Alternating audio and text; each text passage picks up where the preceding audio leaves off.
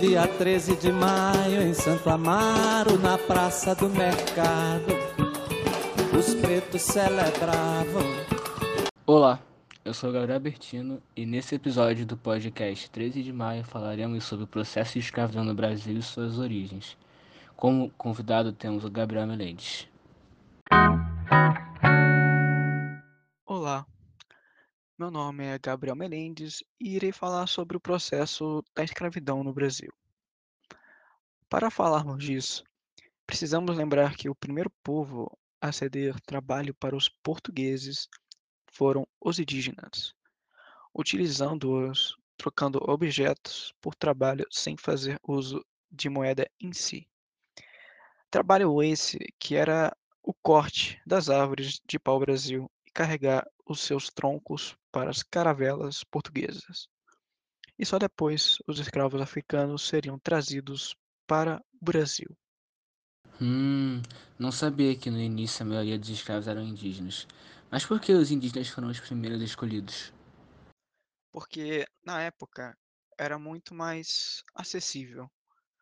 Os indígenas foram a principal mão de obra escrava dos portugueses até meados do século XVII quando, então, escravizar um indígena, em comparação com o africano, era muito mais acessível para os colonos portugueses. Mas eles trabalhavam com o que exatamente? E por que eles foram substituídos pelos africanos? Produção de açúcar. Primeiro, havia a questão que os índios eram muito suscetíveis a doenças comuns europeias. E a questão cultural. Uma vez que os índios não estavam familiarizados com a ideia de trabalho contínuo para a produção de excedente, além disso, os indígenas eram vistos pelos padres jesuítas como rebanho em potencial para serem convertidos ao catolicismo. E isso criava meio que um impasse muito grande entre os colonos e os jesuítas. Interessante. E como foi o início do tráfico negreiro? Por que teve tanto sucesso?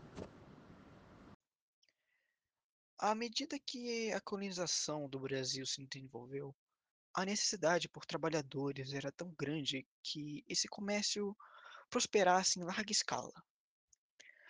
O sucesso do tráfico negreiro está relacionado dessa forma com a necessidade da colônia por trabalhadores, e esse negócio foi altamente lucrativo para os traficantes, assim como para a coroa. Meu Deus, que horrível! Mas você sabe me dizer como era a rotina de trabalho de um escravo naquela época? O trabalho dos escravos africanos, a princípio, foi utilizada para atender às demandas da produção de açúcar nos engenhos. A jornada diária de trabalho poderia se estender por até 20 horas por dia e o trabalho no engenho era mais pesado e perigoso que trabalhar nas plantações. Nossa, e como eles viviam? Muito, mas muito ruim. Ah, os escravos dormiam no chão duro na senzala, e lá eram monitorados para evitar que fugissem. A alimentação era pobre e insuficiente. Muitos dos escravos eram acorrentados para evitar que fugissem, e outros utilizavam máscaras de ferros, como a máscara de Flandres, utilizada para impedir os escravos de cometerem suicídio por meio de injeção de terra. É. Além da violência aplicada e punições severas. E também dá para fazer uma ligação com o livro Quarto de Despejo, onde a Carolina de Jesus conta seu dia a dia sofrido e batalhado. Ela se diz escrava da fome, com condições de vida péssimas e trabalho desgastante, igual ao que eu acabei de falar. Sim, eu conheço esse livro. Eu não consegui terminar de ler. Meu Deus. E os escravos todos viviam assim?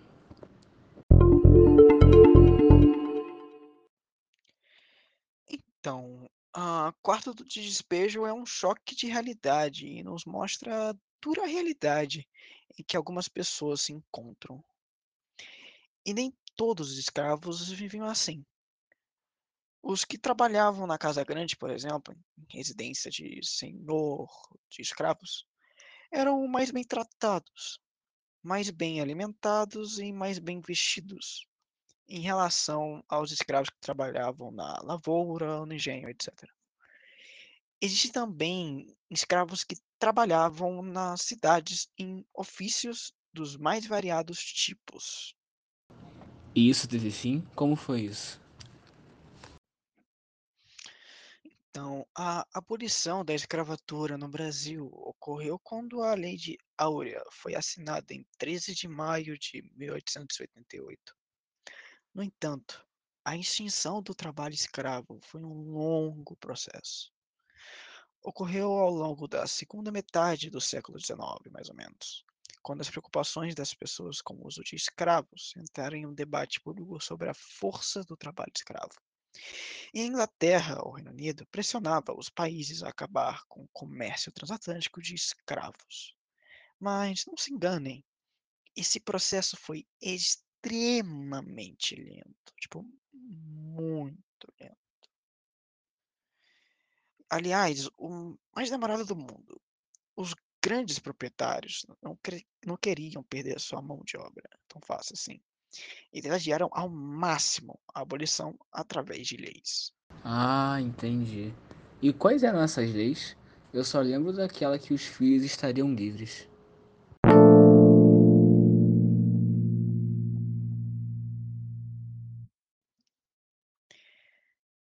Essa foi a lei do ventre livre, que, como você mesmo destacou, é bem contraditória. O senhor podia optar por ser o tutor dos filhos de escravos até os 21 anos.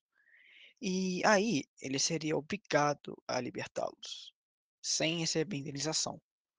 Ou ele podia escolher libertar os filhos de seus escravos com 8 anos de idade. E, nesse caso, ele receberia uma indenização de 600 mil réis na época. Teve também a lei de sexagenário. Ela decretava que todos os escravos com 60 anos ou mais seriam libertos, mas, para isso, deveriam trabalhar durante três anos para seu senhor como forma de indenização. A lei de, também determinava que os libertos contemplados por essa lei não poderiam mudar-se de província e deveriam obrigatoriamente estabelecer residência no município, município que foram alforriados por cinco anos. O que, na verdade, era bom para os senhores, algo benéfico. Eles poderiam se livrar da mão de obra que já não podia mais trabalhar, eliminando custos mas também não é como se a maioria dos escravos fossem sobreviver até lá, devido ao trabalho abusivo e as condições de vida subhumanas que todos viviam. Nossa, realmente essa realidade que eles viviam era muito pesada.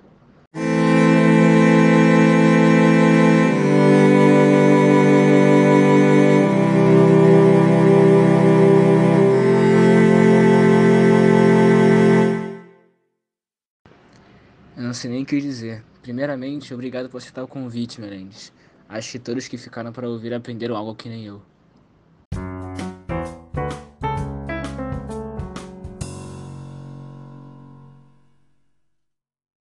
E esse foi o podcast sobre o processo de escravidão no Brasil. Espero que tenham gostado e até a próxima.